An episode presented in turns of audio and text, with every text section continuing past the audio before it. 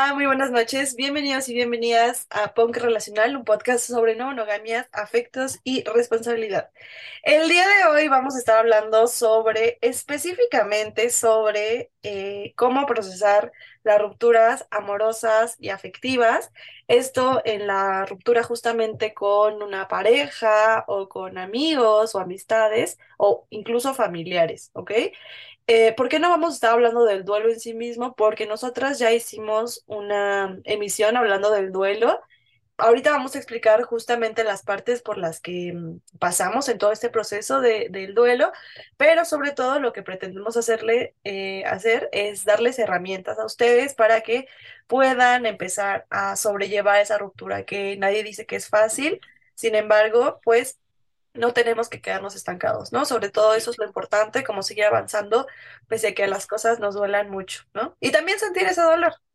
Entonces, bueno, sin más, vamos a introducir a mi invitada del día de hoy. Ella es Tatiana Jiménez Arrobo, quien es investigadora feminista con interés en temáticas sobre acceso a justicia de las sobrevivientes de violencia y la despenalización del aborto. Aficionada de la locución locución radial y la narración de podcast. Entonces, ella es Tati. Tati, ¿qué onda? ¿Cómo estás? Hola, ¿qué tal? Muchísimo gusto. Pues estoy muy contenta de participar en este podcast. La verdad me, me interesa muchísimo la propuesta de PON Relacional y pues nada, que les sigo en Instagram y me encanta todo lo que publican. Ay, muchas gracias. Gracias pues por la invitación igual. Qué chido, la neta que chido que Tati pudo estar aquí porque la vez pasada ella quería participar en la emisión del duelo, pero, pero no pudo y pues ya por eso armamos esta específica para lo de las herramientas. Pero bueno, entonces vamos a empezar primero estableciendo, eh, pues, ¿qué es esto, no? Cuando nos referimos a duelo, ¿qué es esto del duelo o la ruptura, ¿no? En las relaciones sexoafectivas. Para ti, ¿qué, cuál sería como esa pronunciación desde el duelo? Bueno, el duelo específicamente en las relaciones afectivas o sex- sexoafectivas como tal, eh, mm, me parece una actividad propia de la vida, o sea, un hecho que nos pasa absolutamente todo el tiempo. Es algo que eh, es en realidad cotidiano, pero realmente no tenemos la costumbre de llamarle duelo eh, en general a todo lo que nos pasa, ¿no? Eh, y generalmente lo que sucede es que cuando pensamos en duelo, estamos hablando de, no sé, cuando se te muere un ser querido eh, y, debes atravesar por situaciones como de, de pérdida, ¿no? De, de algún familiar. Entonces, generalmente el duelo está asociado a esto y yo creo que eh, justamente a partir de la, de la pandemia eh, global y, todo esto que, que- nos aconteció mundialmente, eh, empecé a reflexionar muchísimo sobre lo que era realmente el duelo. Y claro, en algunas conversaciones con amigas eh, nos dábamos cuenta que en realidad es una actividad que está todo el tiempo, porque todo el tiempo estamos perdiendo amigas, estamos perdiendo momentos de la vida, eh, o dejando, por no usar la palabra perder, o dejando atrás eh, momentos de la vida, ¿no? Entonces, estamos en constante duelo todo el tiempo. Y, o sea, lo que yo creo es que todo, todos los días se nos muere algo, eh, todos los días se nos ve el tiempo. Entonces, em, siempre es como, y, y yo creo que ahí justamente entra la parte como bonita del duelo, que es la oportunidad de volver a recomenzar, o sea, de volver a comenzar. Em, eso. Y con relación, pues, a las relaciones sexoafectivas es un momento como de calma, eh, de, de sí, o sea, como un momento de transición también en la vida. Yo lo asumiría así, como un momento de transición. sí. Me parece como muy, muy chido, ¿no? Esto que, esa conclusión a la que llegaste con tus amigas, porque al final es muy cierto que el duelo nos atraviesa en todo momento, ¿no? No solo es específicamente como en situaciones muy particulares, sino que en realidad el duelo eh, se vive de formas distintas, por formas, este, muy diversas, ¿no? También de las personas, de sus propios procesos, y que lo hablábamos justamente en la emisión pasada, de cómo es que para una persona perder a alguien, ¿no? Muy cercano puede ser un duelo muy fuerte, Y no sé, este, yo les ponía el ejemplo, ¿no? De que salir de mi carrera y darme cuenta que ya nunca más iba a volver a ser estudiante de licenciatura, eh, había sido todo un duelo y una transición, todo este proceso de, de apartarme de algo, de dejar em, eh, algo atrás, ¿no? O sea, como este cambio que también puede llegar a ser bien doloroso Exacto. Y que está ahí, ¿no? Que está siempre en constante que- cambio y que la, la sociedad en general intenta como hacernos sentir bien todo el tiempo, ¿no? Como eh, consejos rápidos para volver a ser feliz o herramientas para superar tu ruptura, ¿no? Y es como, o sea, está muy chido todo eso, pero también, ¿no? O sea, esta parte de afrontar el dolor, eh, todo este proceso que en realidad al final es bien necesario y es bien natural dentro de de la sociedad pues también habría que abrazarlo, ¿no? Y hacernos como partícipes de él y decir, claro, ¿no? O sea, me duele y tiene todo el sentido del mundo que me duela, ¿no? Entonces, eh, cuando estamos procesando todo esto, pues claramente hay etapas, ¿no? La primera etapa es la negación, ¿no? Cuando como que queremos simplemente decir como, no, no, no, esto no está pasando y tal. Luego viene el enfado, ¿no? Cuando nos damos cuenta tal vez de la situación ya y entonces explotamos de que, ¿por qué me está pasando esto o por qué está pasando específicamente esto, ¿no? Luego viene un poquito la negociación, no necesariamente con otra persona, sino con mi propio proceso, con, conmigo misma. Luego puede venir eh, como el miedo, la depresión, como todas estas cosas que nos están como abrumando un chingo. Y tiempo después de que afrontamos esto y nos responsabilizamos y con un chingo de trabajo emocional, llega la aceptación, ¿no? Que es como este proceso, esto que dices, ¿no? Tú, eh, Tati, de decir, claro, ¿no? Lo acepto y entonces recapacito y sigo avanzando, ¿no? Y es Y como, es una transición. ajá, es una transición, ¿no? Y al final lo que me agrada de- del duelo, y no es por romantizarlo ni nada, pero es que sí te enseña, ¿no? O sea, que al final eh, todos caemos y está bien estar abajo, ¿no? O sea, también está bien sentirnos mal por cosillas, bueno, mal entre comillas, ¿no? Porque en realidad nos sentimos de ciertas formas, no mal. Nos sentimos tristes, frustrados, estresados, ansiosos, etcétera, etcétera. Melancólicos, sí. Melancólicos, exacto, ¿no? Por un montón de cosas, ¿no? O sea, no siempre les digo, es como por esta de separación abrupta, sino como por pérdidas, por distanciamiento, por eh, cualquier cosa, ¿no? Entonces, primero que nada, lo que yo quiero establecerles es que no se sientan, este, vulnerables como en el sentido eh, negativo de la palabra, ¿no? O sea, la vulnerabilidad Ujú. es buena, ¿no? Nos ayuda a, conocernos a nosotros mismos y sobre todo yo lo que les aconsejo siempre es que sientan todo su dolor, ¿no? O sea, que del dolor también salen cosas muy chidas, ¿no? Eh, yo que escribo, o sea, siento que mis mejores escritos siempre son cuando estoy así en el hoyo, ¿no? Y neta, el arte me ha ayudado mucho a sacar como esas cosas que tengo tan atonadas de mí y que justamente yo al principio negaba, ¿no? Y que después con el tiempo y con todo el trabajo que he hecho, pues se han visto reflejadas y llega a este nivel de aceptación, ¿no? Entonces, em, pues sí, les invitaría mucho como a ver el duelo, como, como dice Tati, como esta transición y todo este proceso, ¿no? Por el que pasamos y que es completamente normal y que tenemos que apropiarnos de él para empezar a cambiar las cosas, ¿no? Entonces, eh, pues sí, ¿no? En ese sentido yo como que vería el duelo. Ahora, hablando específicamente del duelo, ahora sí, ¿no? De la ruptura amorosa o sexoafectiva, ¿no? Eh, quería preguntarte, ¿no? O sea, si tú crees que hay una diferencia entre terminar con un amigo eh, muy cercano, ¿no? O una pareja, ¿no? O un familiar. ¿Qué piensas? Yo pienso que sí son diferentes cada uno, porque eh, tiene mucho que ver con las dimensiones las que corresponden, ¿no? No es lo mismo perder a un amigo que perder a alguien con quien estaba saliendo, no sé, eh, dos, tres meses, qué sé yo, o incluso un año, ¿no? Frente a un amigo que está en tu vida, bueno, o sea, depende, yo creo que muchísimo de estos factores, ¿no? Un amigo, una amiga, amigue que está en tu vida tres, cuatro años, hasta más, qué sé yo. Eh, y nada, o tu familia que básicamente ha estado contigo desde que has nacido. Entonces, pienso que cada duelo es distinto.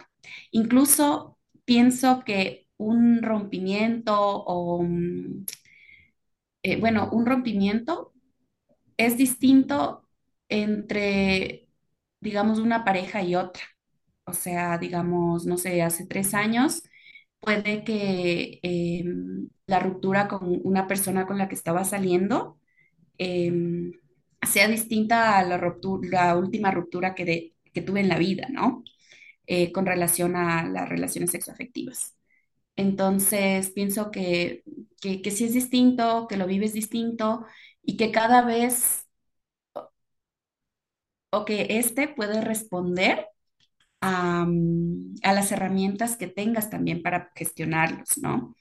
Entonces, eh, vu- vuelvo al ejemplo, eh, puede que hace tres años no haya tenido las mismas herramientas que estoy teniendo en este momento eh, en el que estoy atravesando por una ruptura o no sé. pienso que es, es muy distinto. Ok, es interesante porque justo, o sea, yo no lo veo así, ¿no? O sea, yo no creo que sea mm, distinto. Para mí, las rupturas claramente tienen diferentes dimensiones, ¿no? Eh, pero no por un afecto específico, porque yo justo no, como que no tengo esta jerarquización, ¿no? Entre amor de amigos, amor de familiares y amor de de, de pareja, que eso es a lo que yo me encantaría que la gente aspirara, ¿no? Como decir como, para mí todos son iguales y entonces me voy a desprender de la misma forma de todos. Sin embargo, aterrizándolo, ¿no? Como a nuestra realidad, eso no- es falso, ¿no? O sea, la verdad es que al final la ruptura sí es muy, este, pues es muy distinta, ¿no? Y tanto puede ser como por la, que la gente lo, lo ve como en esta temporalidad, ¿no? De, ok, llevábamos 10 años juntos y entonces la ruptura no va a ser la misma que la tuya eh, porque tú llevabas, no sé, cinco meses con tu pareja, ¿no? Sin embargo, muchas veces cuando hacemos estas comparaciones entre nuestros propios dolores y nuestros propios procesos, lo que hacemos mucho es juzgar a otras personas, ¿no? O como decir, como yo tengo la verdad absoluta porque yo ya sufrí eso cuando era joven, ¿no? Y entonces, ujú, este, para que tú no lo hagas o para que tú eh, tal cosa, te digo cómo hacerlo, te digo cómo hacerlo, ¿no? Entonces se vuelve un problema porque al final eh, creo que no dejas que las personas lo experimenten en su propio, en su propio sentido. Y aparte, porque niegas las realidades ajenas, ¿no? Y eso me parece bien, bien violento, ¿no? Entonces, eh, sí, no, o sea, definitivamente en ese sentido, como de la palabra, yo sí creo que no es lo mismo, ¿no? Pero es verdad que es igual de doloroso, ¿no? O sea, el alejarte o el perder o distanciarte de un amigo, eh, de una pareja y de un familiar. Siento que en mi caso en particular, como que distanciarme de la familia no me parece como algo tan abrupto, porque yo veo a la familia como una institución, ¿no? Eh, por parte del statu quo, entonces digo, como, "Eh, X, ¿no? O sea, como que no me ha costado trabajo. Sin embargo, en parejas, por ejemplo, tampoco, ¿no? O sea, como que yo veo los afectos mucho de vendrán, se van y vienen. Pero específicamente en el campo de la pérdida de amistades, o sea, eso es algo que me ha costado muchísimo trabajo, o sea, mucho, mucho, sí, mucho trabajo, ¿no? Porque justo es como esta visión de, güey, habíamos construido tantos años y pensábamos cosas tan similares o no, pero nos entendíamos, ¿no? O construíamos caminos juntos de reciprocidad y que algo no enfoque o que algo ya no se pueda como arreglar, es una cuestión bien dolorosa, o sea, neta es bien dolorosa. Y creo que eso siempre nos termina conduciendo a estos reproches quizá internos o ajenos, ¿no? Por ejemplo, cuando tú terminas con una amistad, como que cada quien tiene su punto de vista claramente y entonces tú empiezas como a defenderte constantemente de, es que yo hice esto por ella, y es que yo, y es que yo, y es que yo, y entonces empiezas a juzgar un chingo a la otra gente, tal vez sí tuvo errores, ¿no? Como todos en una relación, porque nadie es perfecto, pero como que te centras tanto en atacar a esa persona que muchas veces tú no reconoces, ¿no? O sobre todo no te responsabilizas de las cosas que tú hiciste. Y, y pues eso hace que todo tu proceso justamente esté en la primera etapa, ¿no? En negación, de no, yo no hice nada y yo me esforcé un chingo y entonces todo es culpa de la otra persona. Ahora, desde el otro lado, donde tú te reconoces y dices, güey, yo ya trabajé esto y me responsabilizo de lo que te hice y entonces este, ya no quiero volver a hacer eso y quiero cambiar y tal. Y la otra persona es ahora eh, la persona que no este, quiere reconocer sus errores, también es bien doloroso alejarse de eso, ¿no? O sea, los dolores entre una persona y otra, a mí me parece eso terrible, porque en realidad eh, cada persona pues sabe la manera en la que está procesando su experiencia, ¿no? Entonces, cada experiencia es distinta. Sin embargo, sí pienso que a nivel personal, o sea, a nivel individual, también puede haber como esas distinciones entre, bueno, y, mm, o sea, que responde muchísimo a las dimensiones en las que estamos, o sea, amigos, familiares, pareja, eh, todo esto, que responde a esas dimensiones, pero también que puede responder a lo que mencionaba de, los, de las herramientas. Y creo que eso justamente sí lo hace, sí hace que sea también distinto, digamos. Claro. O sea, digamos, pensándolo a nivel personal, yo, yo pienso en todos los duelos por los que he pasado en la vida, de amistades, como, o sea, creo que amistades es lo que más he perdido en la vida, la verdad. Y, más que parejas, o sea, es increíble. Pero amistades sí he perdido muchísimas y cada vez ha sido más distinto.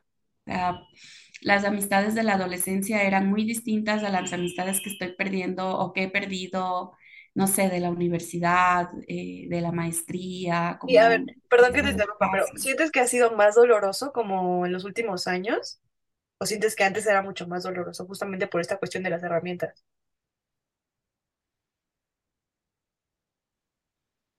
Pienso que sigue siendo igual de doloroso, sin embargo, pienso que hay cosas que han sido distintas.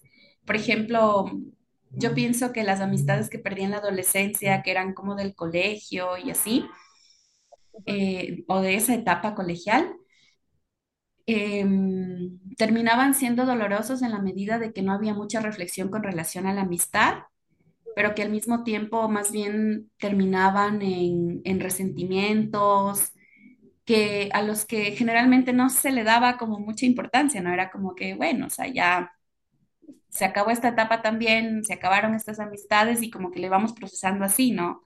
Como de ir soltando todo al mismo tiempo, pero mm, no sé, creo que sí ha sido doloroso. O sea, por ejemplo, las amistades que he perdido en los últimos años sí me han dolido muchísimo eh, con relación a, a las amistades que perdía, no sé, en mi etapa de adolescente o de la universidad pero sí que las herramientas lo han, han hecho que sea mucho más distinto. Inclusive capaz las herramientas hacen que sea mucho más doloroso ahora porque se supone que hay como también una madurez emocional con relación a ello, pero que no lo hace menos doloroso.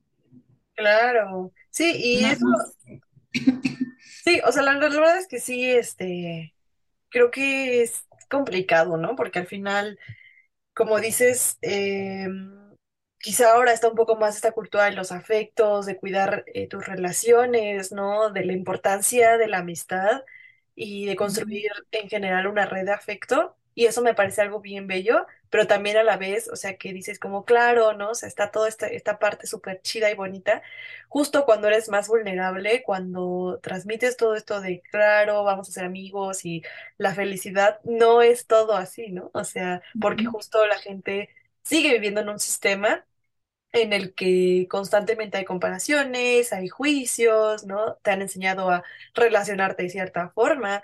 Entonces, eso hace también muchas veces que por mucho que tú estés trabajando tus propias carencias emocionales o tus maneras de resolver tus conflictos, la forma en la que terminas relacionándote es muy, está muy adecuada, ¿no? A lo que ya te habían enseñado.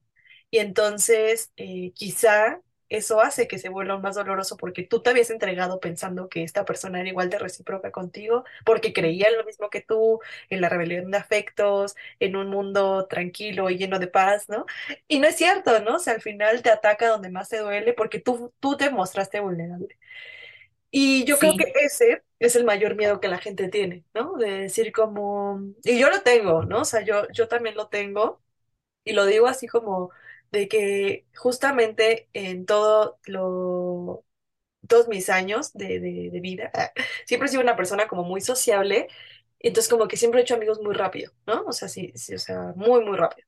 Entonces, eh, pero así como he hecho amigos muy rápido, pues también he dejado a muchos, ¿no? Me he hecho como a un lado y simplemente ya no he tenido como comunicación con ellos. Y sí es verdad que he perdido mucho más este, amistades que amores, ¿no? En este caso como eh, sexoafectivos. De hecho, he ganado muchos amores sexoafectivos gracias a mis amistades, ¿no?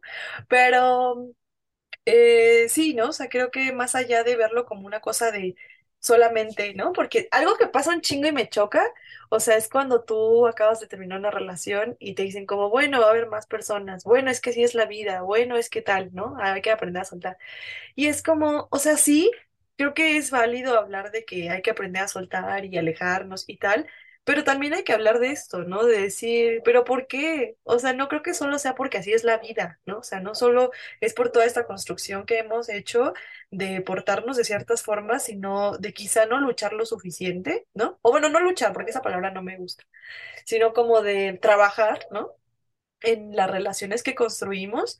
Y entonces algo que termina pasando es que tú te entregas, ¿no? Y te entregaste tan, tan, tan fuerte que entonces tomaron esa vulnerabilidad o esas debilidades tuyas, ¿no? En algún punto para hacerte sentir menos. Y creo que yo, yo pienso, neta, que de todas las pérdidas, o sea, la confianza que alguien traiciona o, o algo con respecto a tus relaciones, o sea, es algo bien doloroso, ¿no? O sea, en mi caso yo creo que sí es algo que que marca como mucho la determinación de mis, de mis relaciones, ¿no? Y el camino de, específicamente de la pérdida, ¿no? Entonces, eh, como que por mucha aceptación que haya de claro, así es la vida, y vamos y venimos, o sea, el principio es así como, ah, ah, ¿no? O sea, duele un buen, o sea, neta duele un chingo, pero sí es verdad que ahí vamos y seguimos, pero más bien no hay que tratar de evitar ese dolor a la gente, ¿no? De escucharle y decirle, claro, o sea, tiene todo el sentido del mundo que te sientas vulnerado porque te expusieron y porque estuviste como ahí constantemente luchando, ¿no? Entonces, eh, o construyendo, ¿no? Donde tú creías que era recíproco y horizontal y al final no resultó ser eso. Pero lo más importante de todo este michoro que estoy diciendo es que eh, que pese a que hayamos sido como los más vulnerables y nos hayamos mostrado totalmente sinceros, créanme, o sea, neta, eso es yo creo que lo mejor que te deja las relaciones, o sea, el relacionarte cuando eres sincero. Cuando tú eres una persona sincera y honesta, o sea, es muy, muy poco probable que te dañen. Y si ustedes son de esas personas que, no, es que yo siempre me entrego y siempre me dañan o me hieren o, o me engañan, lo que sea, bueno, ahí hay que revisar otras cosas que son como patrones de personas con las que nos involucramos, tal, ¿no? Pero en realidad, tú ser vulnerable frente a una persona o junto a una persona es un camino bien difícil, justamente porque están todos estos miedos, ¿no? Como ahí metidos eh, o inmersos, pero que al final creo que es lo más importante, ¿no? O sea, como poder ser sinceras y honestas con estas personas con las que estemos y que si algo no funcionó, saber que nosotros dimos lo mejor que pudimos, ¿no? Que nos vamos sí. sabiendo que nos vamos a responsabilizar de las cosas que hicimos o no hicimos y que asumimos lo que está pasando, ¿no? Y que aunque nos duela un chingo saber que no fueron recíprocos con nosotros, güey, sabemos que hicimos lo mejor. Y con eso me quedo y entonces no voy a tener culpas de qué chingados me pasa, porque siempre me tratan mal, ¿no? O sea, nosotros hicimos lo mejor que se pudo y entonces, ¿cómo voy a trabajar en relaciones? Para no solamente superar este dolor, sino para transitarlo, ¿no? Y abrazarlo.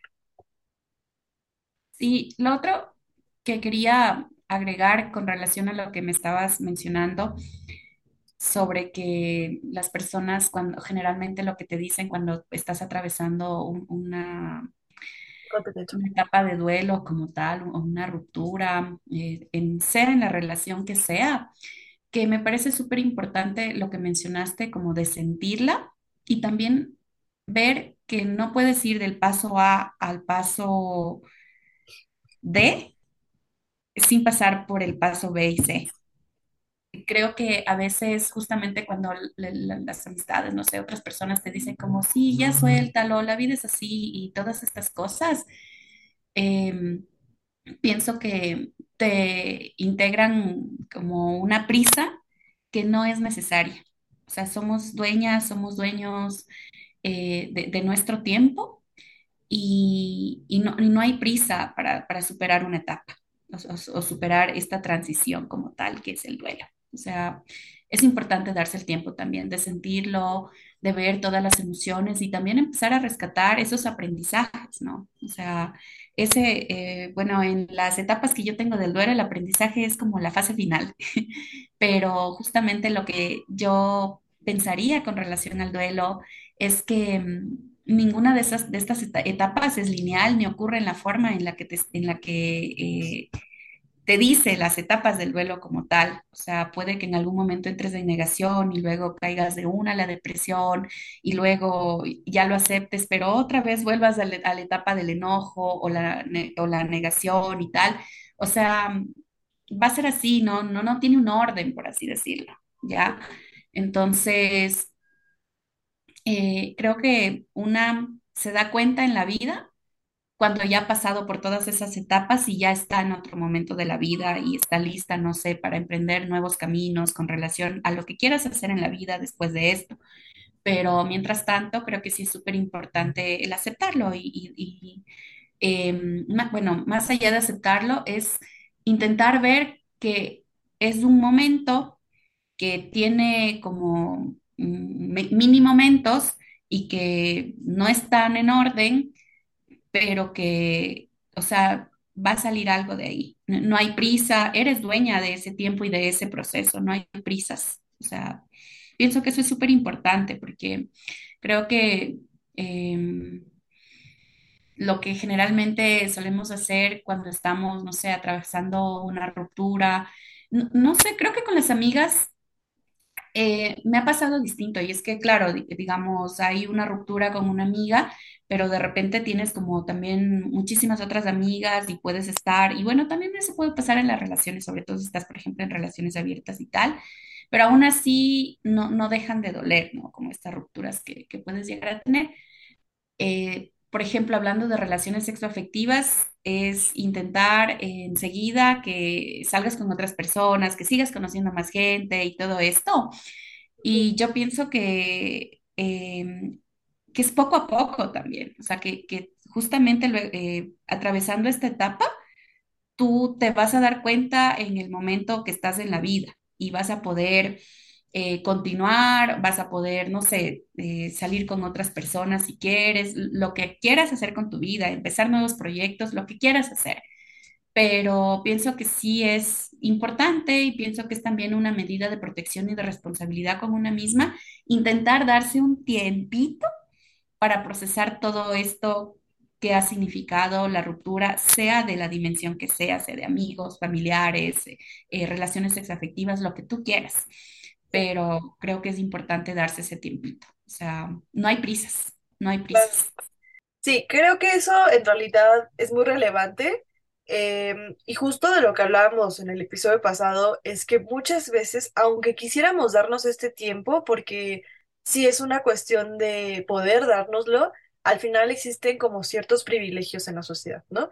Entonces, una persona que está sufriendo un duelo y tiene que ir a trabajar porque de ella dependen seis personas, ¿no?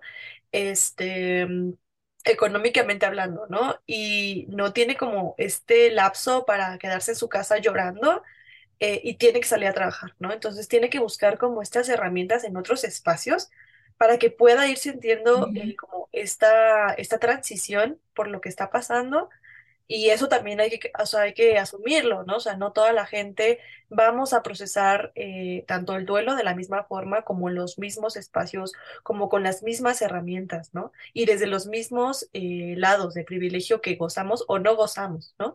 Entonces, les digo, o sea, como que mm, eh, ah, simplemente, ¿no? O sea, como por la cuestión de género. O sea, lo hablábamos también la emisión pasada, las mujeres no procesamos la ruptura igual que los hombres, o sea, eso es de ley. No lo vamos a discutir en este podcast, pero en esta emisión lo voy a discutir en otra específicamente con otros chicos, eh, para que esté la versión masculina y no me digan que yo siempre hablo por los vatos.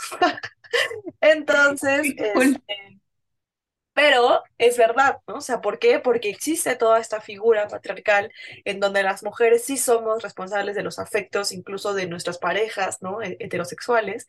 Entonces cargamos con otras cosas, ¿no? Totalmente. Y entonces por eso ahí ya empieza una diferenciación.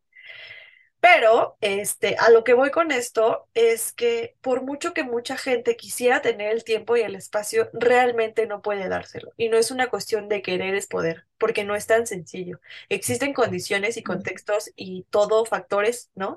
Este, ajenos a nuestras vidas que están inmiscuidos en la sociedad y que nos obligan a estar. ¿Como qué? Como el capitalismo, ¿no? O sea, que todo el tiempo te quiere ver feliz, todo el tiempo te quiere ver productivo y entonces es como, no, no, no, no te pongas triste, ¿no? O sea, ya vete a hacer cosas. Y, y por un lado es como, ok, me funciona. Para algunas personas funcionará poner su mente eh, en esto, ¿no? Como este, este refrán que dicen de no te preocupes, ocúpate, ¿no? Cuando en realidad es por qué, o sea, está bien preocuparme, o sea, está bien sentirlo y decir, decidir qué voy a hacer con esa preocupación, ¿no? No solo ocuparme por ocuparme y llenar mi mente y evadir el problema, ¿no? Porque así no vamos a llegar a ningún lado. Y eso es lo más importante, ¿no? O sea, como atacar e- esa cuestión. Ahora, eh, eso con respecto a, a lo del tiempo, ¿no? De que sí es necesario dárnoslo y vamos a tratar de encontrarlo. O sea, les digo, entiendo que existen contextos eh, sociales muy distintos y que cada persona tiene sus propios espacios y que muchos podrán decir como, es que yo no tengo el tiempo y es verdad, ¿no? Lo, yo les creo perfectamente. Sin embargo, creo que dentro de los propios espacios que tienen para construirse o desde donde se relacionan o construyen su día a día, es necesario empezar incluso a, a repensar esto, ¿no? Si no tienes tiempo porque vas hacia tu trabajo, bueno, pues en el camino hacia el trabajo, ¿no? O sea, en el camión, en el taxi, en el coche, en la bici, donde sea, pero podemos ir pensando, ¿no? Cómo es que hemos actuado, cómo estamos procesando el dolor. Y por eso luego también pasan las crisis, ¿no? En la, en la calle, que la gente se suelta a llorar y es porque justo venía pensando en eso, porque no tiene otro momento para hacerlo. Y me parece como que en lugar de decir, ay, no, qué pedo, qué le pasa, es como, güey, ¿en qué te ayudo?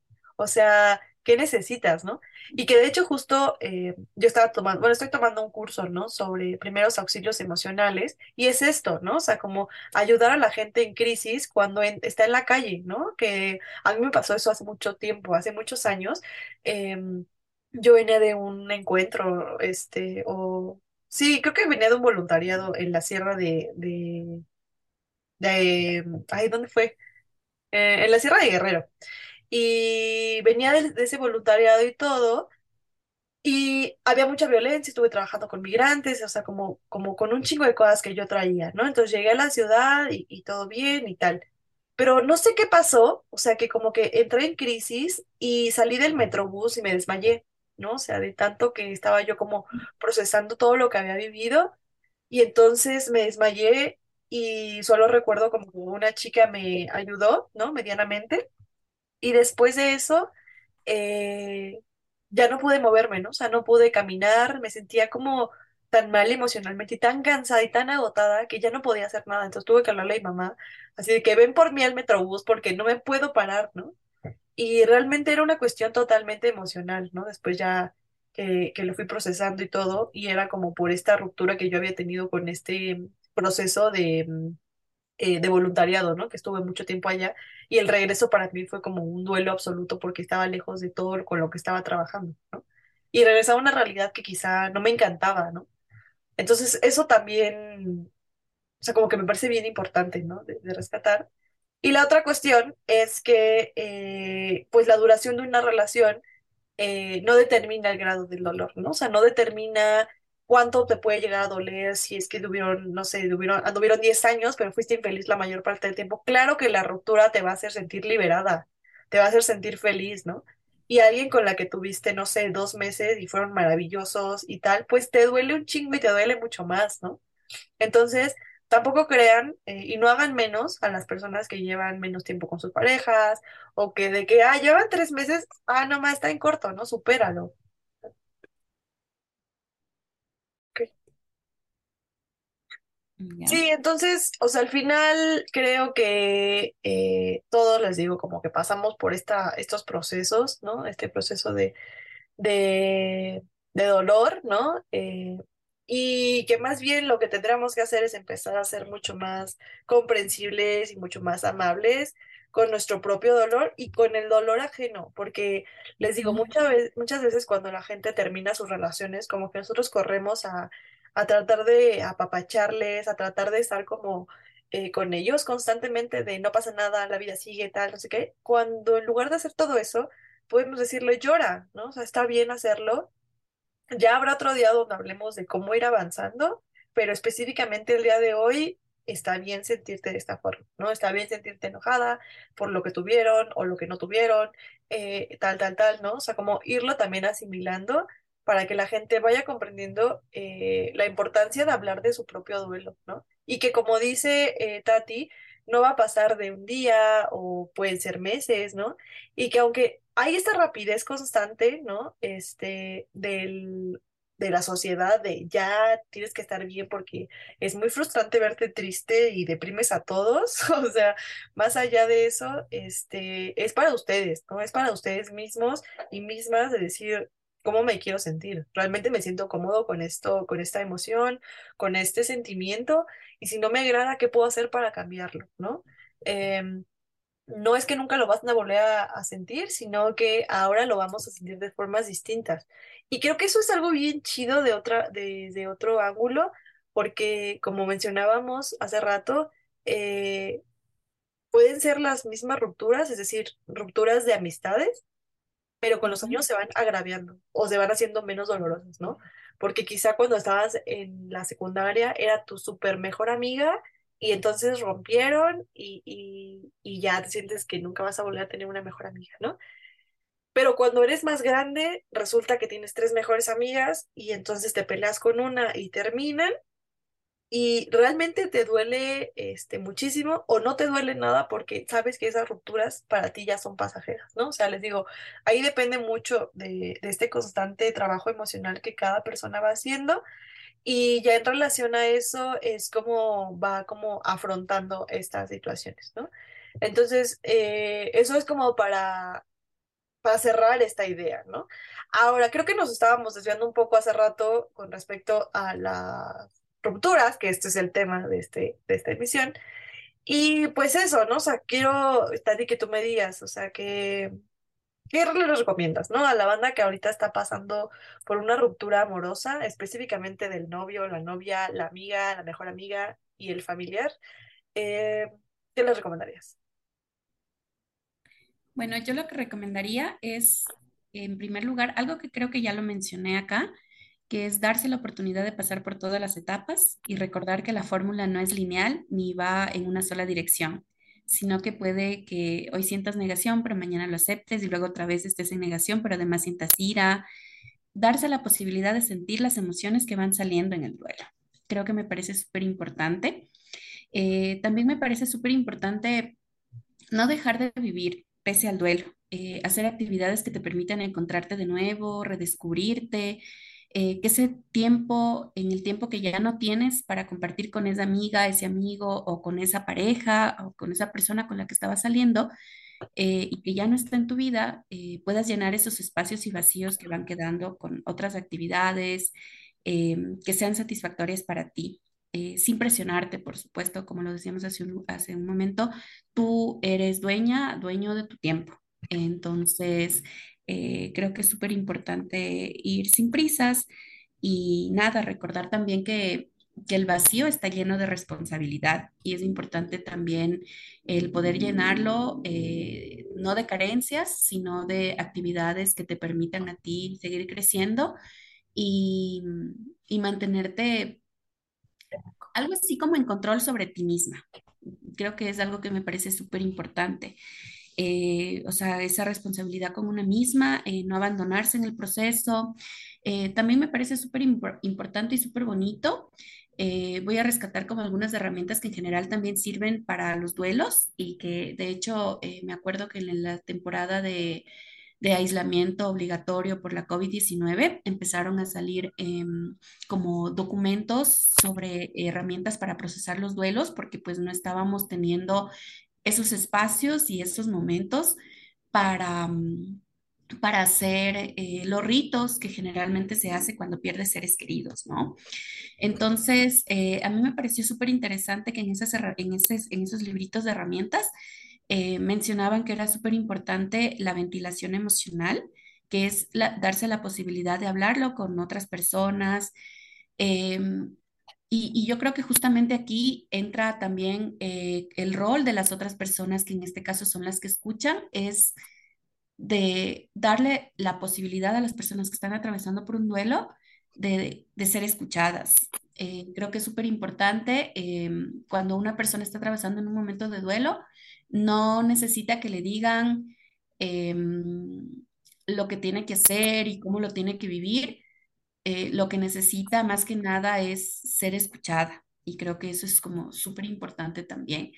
Em, aunque claro, igual valdría aclarar que, claro, hay ocasiones en las que hay duelos que te sobrepasan absolutamente y, y en esos, en, esos casos sí necesitas eh, apoyo emocional y personas que en algunas ocasiones terminen tomando decisiones, por lo menos las menos complicadas, por ti.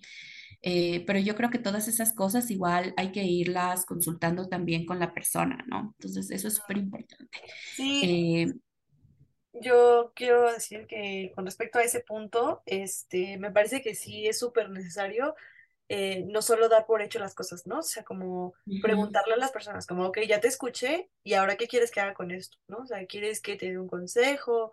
¿Quieres que solo te abrace? Eh, ¿necesitas que te dé como algún tipo de, ¿no? O sea, ayuda, no sé, digamos, si yo soy abogada, este, necesitas como que meter alguna demanda o, o qué quieres hacer o lo que sea, ¿no? O sea, pero ya después de que escucharon a la persona eh, porque también, ¿no? Mucha gente sí necesita que tú le des consejos, que tú intervengas como para este, no hacerse, pues no hacerse menos o sentir esta culpa como tan abismal, ¿no?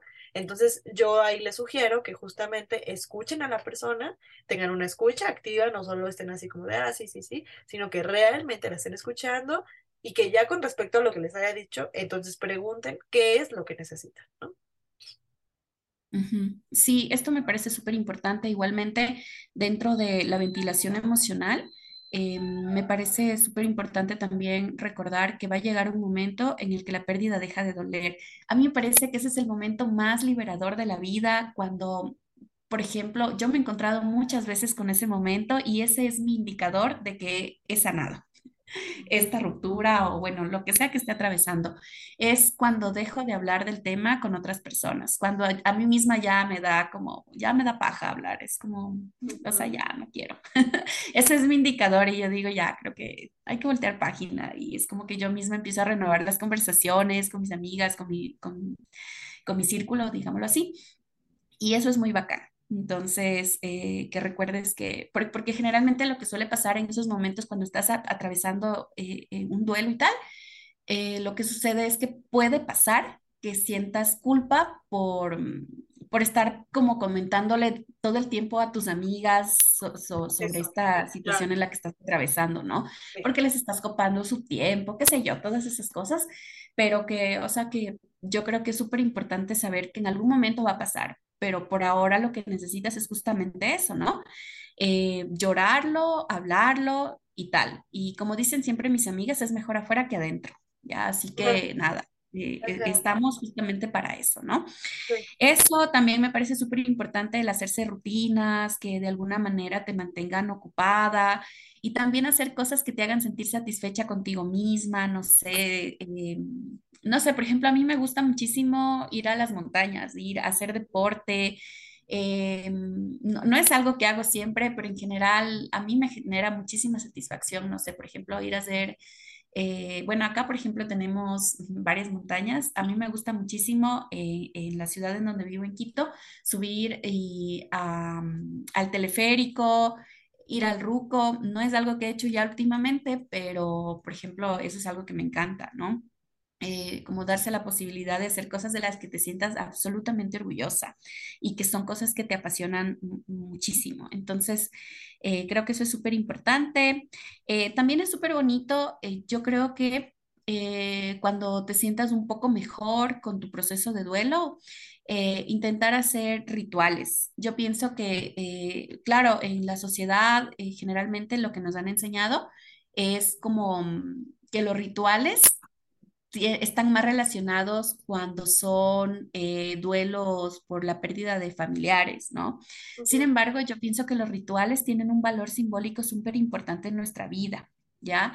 Entonces, por ejemplo, dentro de eso puedes, no sé, escribir cartas, escribir cartitas y quemarlas, lo que quieras hacer con ellas, ¿no? Eh, por ejemplo, a mí eso me sirvió en algún momento de la vida, escribir una carta, yo me acuerdo que fue muy chistoso porque, bueno, en realidad escribí como una carta y la quemé en el aire al- eh, cuando estaba como en una ventana y claro, se hizo como cenicita y se fue en el viento, ¿no?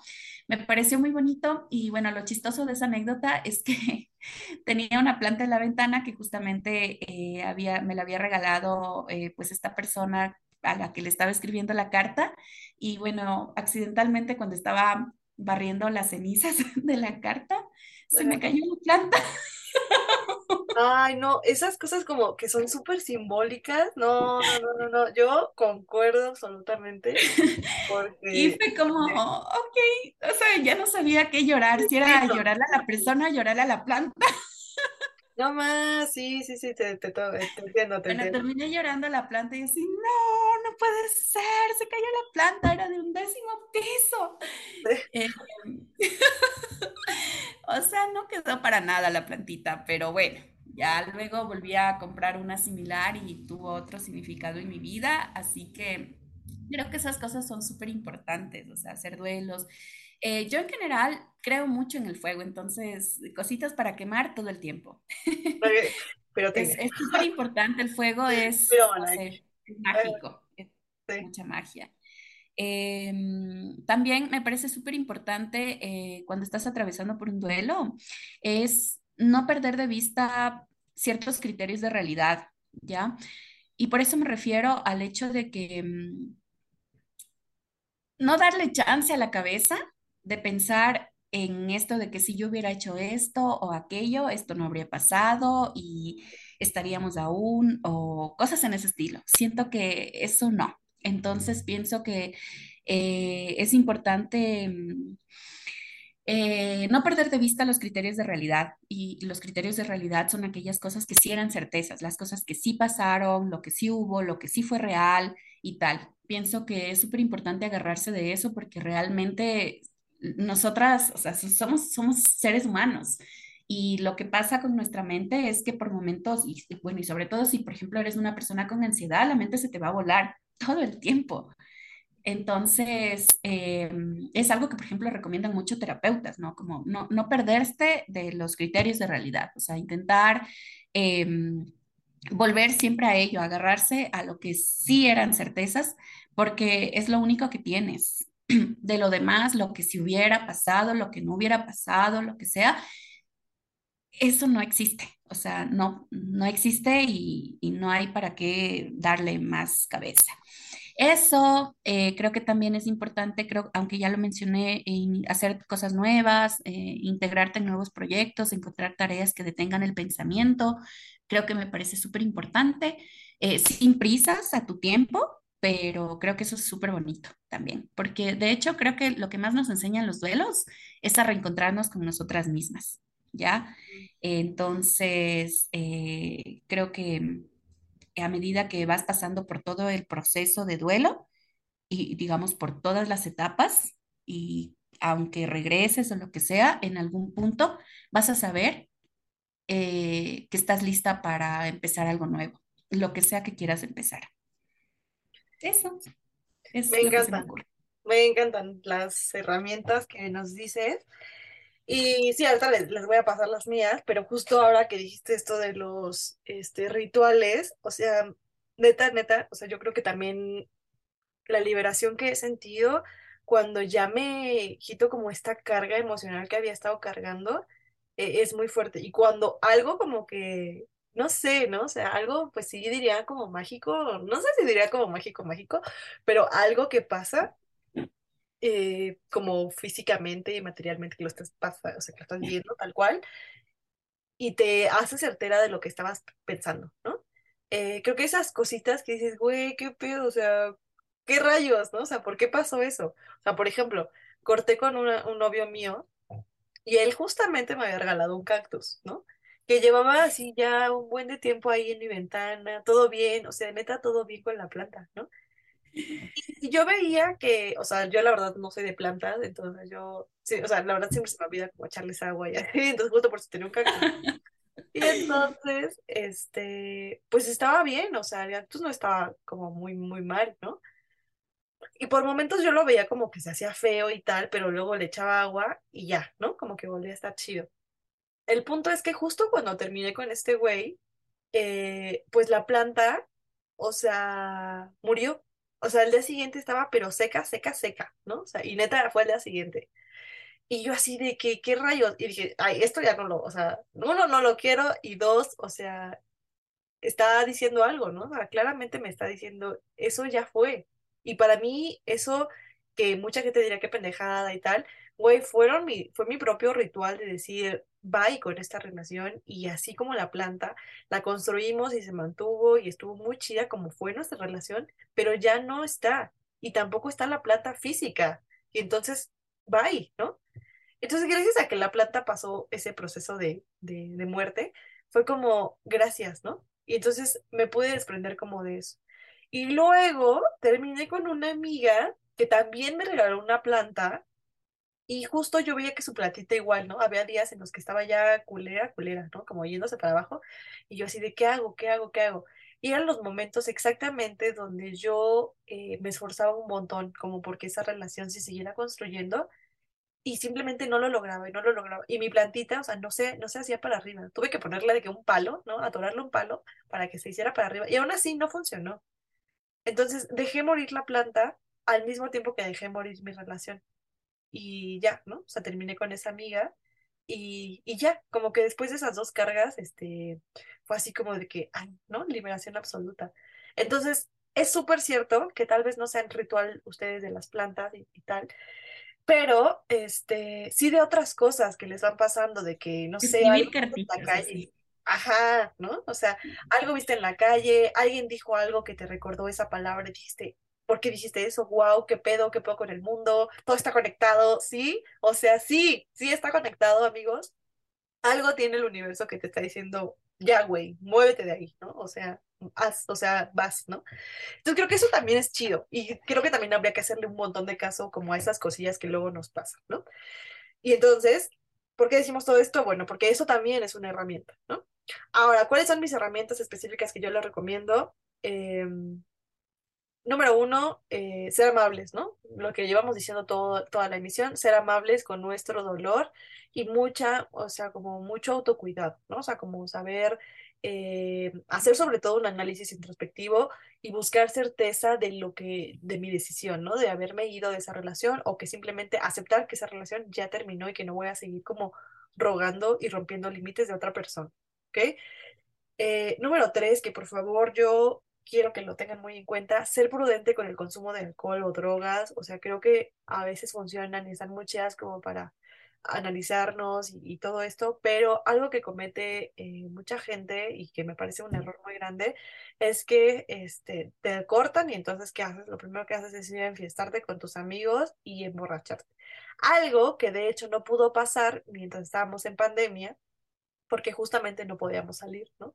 Y que mucha gente tuvo que buscar otro tipo de herramientas más emocionales, este, para trabajarse, ¿no? Como trabajar esas rupturas que quizá con el alcohol estaban evitando. Entonces, mucho a- ojo, mucho, mucho ojo con el consumo de eh, estupefacientes, ¿ok? Luego, eh, practicar mucho la empatía con uno mismo, este, decir como, ok, mi dolor es válido, está bien, me siento de esta manera y voy a ser empática con lo que siento, voy a ser empático con lo que estoy procesando y con lo que me está pasando. Y tal vez este, voy a sentir culpa de írselo a contar a mis amigos, pero si ellos son mis amigos, este, me van a escuchar realmente, ¿no? Me van a apoyar como en este, en esta ruptura y en este duelo. Y eh, en un futuro yo justo voy a cambiar el tema porque sé que también estoy cansado, ¿no? Emocionalmente. Ujú. Eh, luego, otra que también les recomendaría es que reconozcan todo el esfuerzo que ustedes hicieron eh, cuando estaban en esa relación, ¿no? Como no solo decir, bueno, pues fui una culera y hice esto, y- o sea, sí, te responsabilizas de las cosas que hiciste, pero también, ¿no? Tal vez hiciste cosas chidas, eh, lo hacías sentir mejor cada día, o, eh, o sea, como que adecuaste tus necesidades a las suyas, o sea, algo tuviste que haber hecho chido para que esa relación en algún momento se diera. Entonces hay que reconocer también ese esfuerzo que hicimos cuando estábamos en esa relación. Entonces, no solo vamos a juzgarnos así de que soy lo peor y sí te engañé y entonces eso me hace una colera. O sea, sí, güey, pero también hay cosas que hice chido y que voy a aprender de, esa, de ese error, ¿no? Y de ese, de todo, de todo lo que acaba de pasar.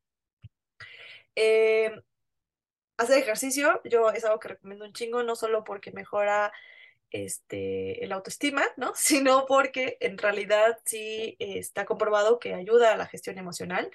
Entonces, hacer ejercicio es una cosa bien chida porque justo terminas de hacer ejercicio y es algo que puede ser incluso muy catártico.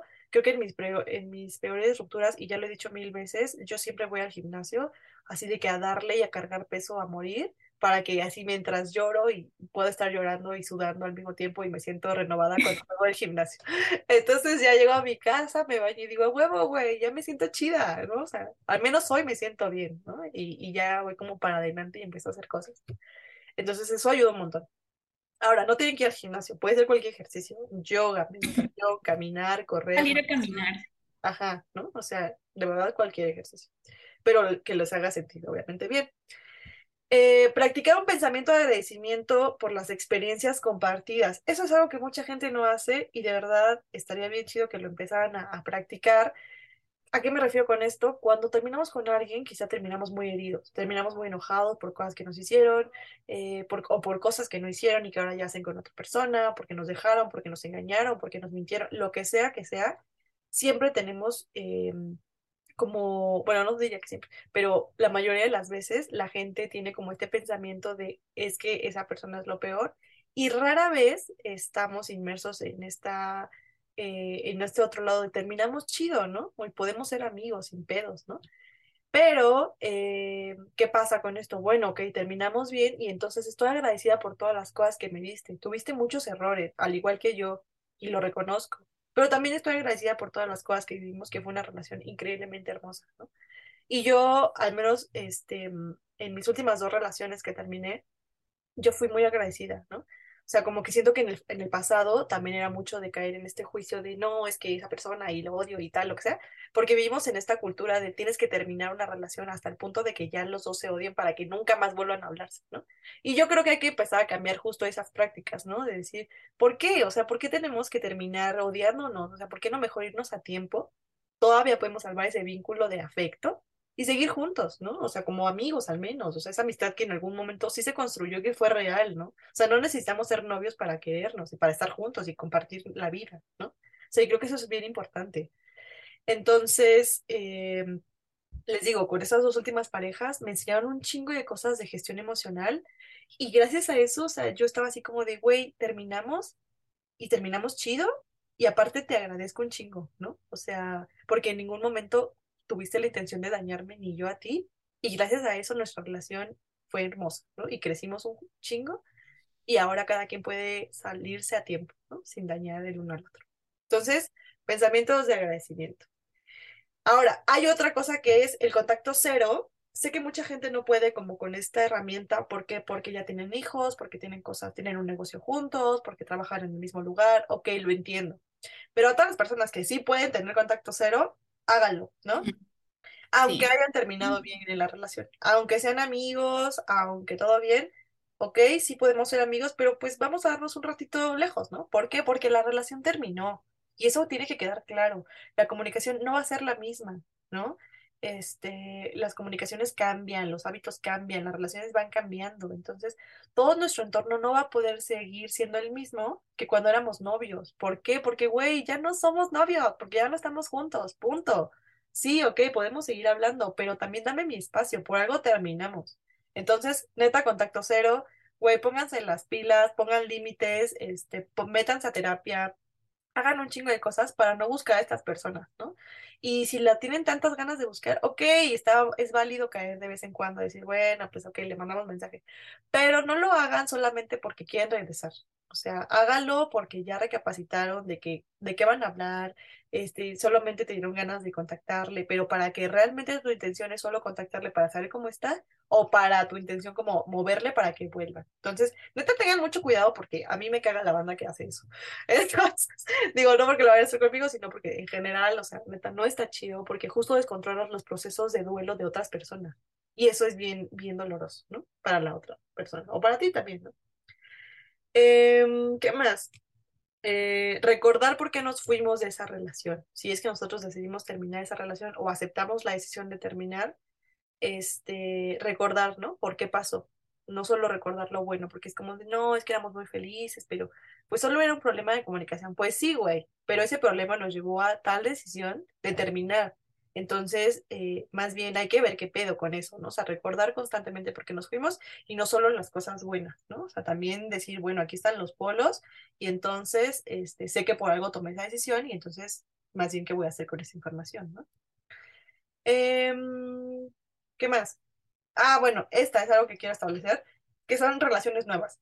A ver, con esto me refiero no a que vayan y consigan un novio, no que vayan así luego, luego de que terminaron y ya consigan otra persona, no va por ahí la idea, así que no se me confundan. Este, lo que yo quiero decir con esto es que cuando tú conoces personas y acabas de terminar relaciones, ya sea sexoafectivas o amistosas, sí te ayuda mucho, ¿no? O sea, como empezar a ver a personas porque construyes nuevas redes de afecto. Escuchas pensamientos que nunca habías, este, bueno, o ideas, ¿no? Que nunca habías escuchado de alguien más o de tu círculo cercano. ¿Para qué sirve esto y cómo lo logro? Metiéndome a actividades que ahora voy a empezar a hacer, ¿no? Como meterme a cursos, no sé si te gusta cocinar, pues ahora te metes a un curso de cocina y ahí seguro vas a conocer nuevos amigos, ¿no? No te digo que un nuevo novio, sino que simplemente amigos que te van a hacer sentir bien, escuchada, satisfecha, feliz. Y sí, quizá un nuevo, un nuevo novio en el futuro. Entonces, también tengan mucho cuidado cuando estén justo en, esta, en este proceso de, si voy a utilizar la herramienta de conocer a alguien más, es válido, pero no vayan con esta idea de voy a conocer a alguien más para que ya seamos novios y otra vez vuelva a mis patrones, ¿no? Sino de voy a conocer a alguien más para que me ayude a salir de mi duelo, para que tengamos, para que seamos amigos, para que yo la pase bien, ¿no? Para que esa persona también la pase bien y nos podamos apoyar. Ese es el punto de, de las relaciones, ¿saben? O sea, al final creo que lo chido de relacionarnos es que vamos aprendiendo en conjunto, que vamos creciendo, que vamos construyendo. Y si algo no funcionó, güey, pues cámara, bye, ¿no? O sea, no nos ayudamos. Y entonces voy a buscar a alguien que sí nos, que me ayude, ¿no?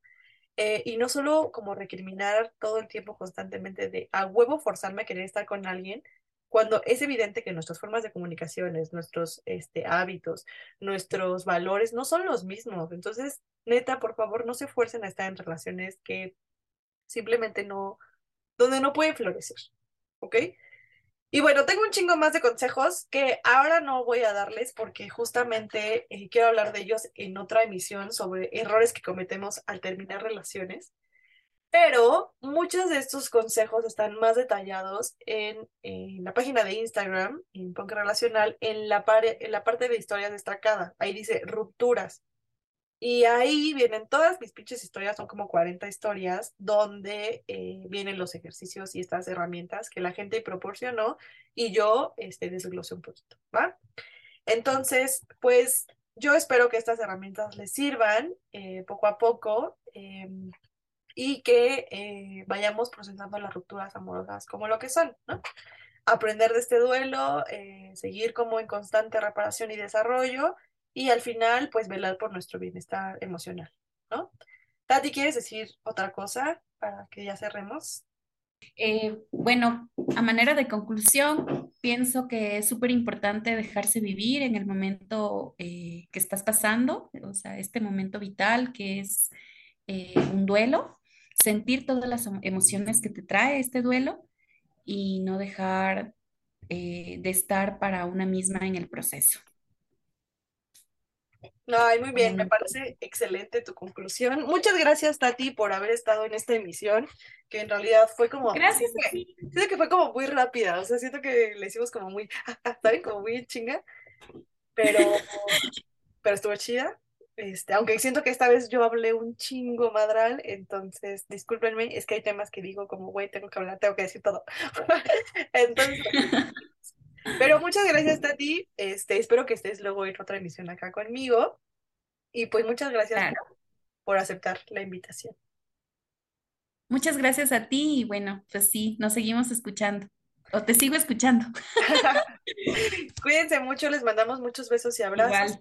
Y les iba a recordar que justo este mes de noviembre, este, no, o sea, Punk Relacional tiene muchos eventos, o sea, tiene círculos de acompañamiento de gestión de celos, de infidelidad para procesar las infidelidades, tiene taller de comunicación no violenta y aparte vamos a estar participando en dos foros, uno del encuentro de poliamor, este, y diversidades relacionales. Yo voy a estar dando el taller el 28 de octubre, digo, el 28 de noviembre sobre introducción a la no monogamia. Y el 3 de diciembre voy a estar en la librería Utópicas de la Ciudad de México dando taller de comunicación asertiva. Entonces, por si quieren caerle, eh, o sea, si quieren inscribirnos, mandan un mensajito especificándome qué taller quieren tomar para que yo les mande toda la información y listo. Y también recordarles que damos acompañamientos emocionales. Entonces, igual si lo necesitan, nos mandan un mensajito y listo. Y pues ya, les mando muchos besos, abrazos y pues creo que eso es todo. Cuídense mucho. Nos vemos.